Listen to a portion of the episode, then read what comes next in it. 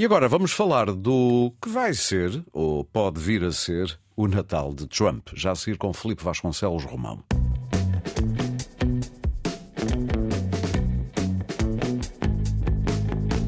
Felipe, seja bem-vindo ao Destacável de Natal. Bom dia, Aurélio. Muito obrigado. Uh, com esta decisão conhecida esta semana do Supremo Tribunal do Colorado, que declarou Trump como não elegível para cargos públicos e, portanto, mandou retirar dos boletins de voto para as primárias republicanas o nome de Trump. Uh, primeiro, como entender esta, esta decisão? Tem, uh, vai ter resultados práticos? Eu sei que Trump uh, já anunciou que vai recorrer dela. Eh, eu diria que não tem pernas para andar. O que temos aqui é uma decisão do Supremo Tribunal Estadual, no caso do Colorado, um Supremo em que eh, a maioria, ou salvo erro, todos os juízes foram indicados por governadores democratas, decidiu que eh, Trump não seria eh, elegível por, alegadamente, eh, violar a 14 emenda da Constituição norte-americana ao ter participado numa tentativa de insurreição contra, contra, contra o Estado, contra o poder político. Esta é uma emenda que foi colocada na Constituição, foi inserida na Constituição na sequência da, da, da Guerra da Secessão, portanto, da Guerra Civil nos Estados Unidos. Uh, mas é uma, uma norma que faz parte, ao fazer parte da Constituição, uh, é passível uma decisão que sobre ela impenda ou que a, que a, que a invoque, é passível de recurso para o Supremo Tribunal uh, dos Estados Unidos, portanto, para o Supremo Tribunal Federal. Que é todo e mais nesse, à direita, não é? Que é todo mais à direita. Tem uma maioria de seis contra três, seis juízes conservadores contra três juízes nomeados por presidentes democratas. Dois dos juízes, dois, dois desses seis juízes conservadores foram nomeados pelo próprio Donald Trump.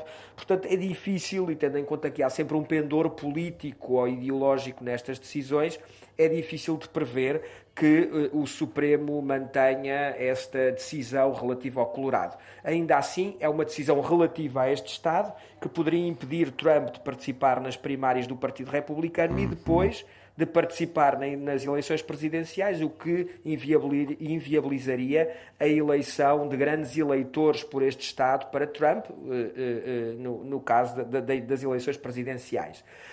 Portanto, em termos Portanto, se isto fosse para a frente, só para ver se percebemos, isso implicaria que Trump não receberia votos no Colorado nas eleições Colorado, de facto. Exatamente. Uhum. E por, provavelmente geraria grandes expectativas de outras ações semelhantes, sobretudo em Estados que contem com juízes do Supre... com, com Supremos com maiorias progressistas, digamos assim, ou liberais, na, na, na norte-americana do termo, pudessem eh, eventualmente vir a ter acolhimento e, nesse sentido, dificultar em grande medida a eleição de Trump.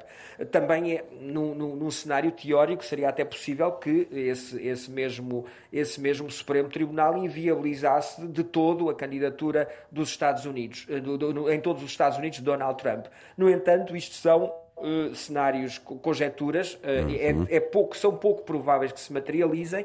Uh, no entanto, o que foi visível, o que é cada vez mais evidente, é que a equipa judicial, a equipa de, de advogados de Donald Trump está a fazer tudo o possível para que eh, todas as ações, esta não será o caso, porque tem que, há aqui um prazo até o início de janeiro para ela ser julgada, mas que todas as outras ações sejam julgadas apenas fora, já, já fora do período de campanha. Portanto, eh, apesar de haver uma certa percepção de que eh, estes casos não prejudicam Trump, o caso é que a sua equipa judicial está a tentar fazer tudo para evitar um, correr riscos, ou seja, uh, correr riscos de que haja aqui algo que contraria aquilo que é uh, a intuição que temos de que, de, de, que não há um prejuízo para Trump com, com, este, com este tipo de, de ações em tribunal. Portanto, diria que isto não é suficiente para tirar o sono neste Natal a Trump? Eu diria que não. Eh, desde, eu, eu, eu, diria que eh, para um candidato até 2016, antes de 2016, seria algo profundamente perturbador claro. e que eventualmente inviabilizaria a sua eleição. Ou sequer a sua chegada à candidatura oficial, à nomeação. Eu diria que depois da época Trump, depois do período Trump, depois de 2016, o que nós vemos é que, o que podemos constatar, é que este tipo de situações que antigamente perturbavam uma candidatura já não o fazem e muitas vezes até num cenário de grande mobilização servem como um fenómeno de, de, de agregação e de rejeição do adversário. Que é o que parece estar a acontecer nesta altura, não é? Que parece que sim, que vai no sentido daquilo que Trump diria, dizia que se disparasse um tiro no meio de Nova Iorque isso não, não impediria a sua eleição em 2016. Sim, sim. O facto é que Trump pode não ter tido razão em muitas outras coisas, mas nessa teve. Uh, recordemos que, por exemplo, Obama lançou livros antes da sua, da sua nomeação, justamente para prevenir que descobrissem os seus rabos de palha na altura, o caso da utilização de drogas duras na, na sua juventude, porque nessa altura é, tudo isto era interpretado como sendo algo que poderia inviabilizar uma candidatura. Sim. A partir de Trump, o que percebemos é que estes pecados uh, e, e, inclusivamente, ações em tribunal que prejudicariam outros candidatos deixaram de, deixaram de prejudicar uh, o, o, o, candidato que já foi presidente uh, e, e, nesse sentido, parece haver alguma precaução, mas não parece haver uma preocupação acrescida Sim. como teriam outros candidatos nas mesmas circunstâncias. Só para terminar, esse novo normal que foi cunhado de algum modo por Trump, ou seja, coisas que antigamente seriam quase assassinas para uma candidatura, hoje até podem reforçá-la. Mas isso é válido para candidatos da área do Trump ou válido para todos os candidatos? Se isso acontecesse a um candidato da área democrata nos Estados Unidos, teria o mesmo efeito ou, ou veríamos a coisa com os olhos antigos? eu tendo a pensar uh, uhum. que uh, veríamos as coisas que, por exemplo, o Biden é um candidato dentro dos cânones tradicionais. Portanto, uhum. e o uhum. próprio eleitorado liberal nos Estados Unidos é um eleitorado talvez mais propenso à reflexão e à crítica também com os seus do que o eleitorado republicano. Uh, o, o, mesmo aplicando, por exemplo, às recentes eleições na Argentina. Milei uh, beneficiou, por exemplo, de ter uma má prestação no debate contra Massa, contra Sérgio Massa.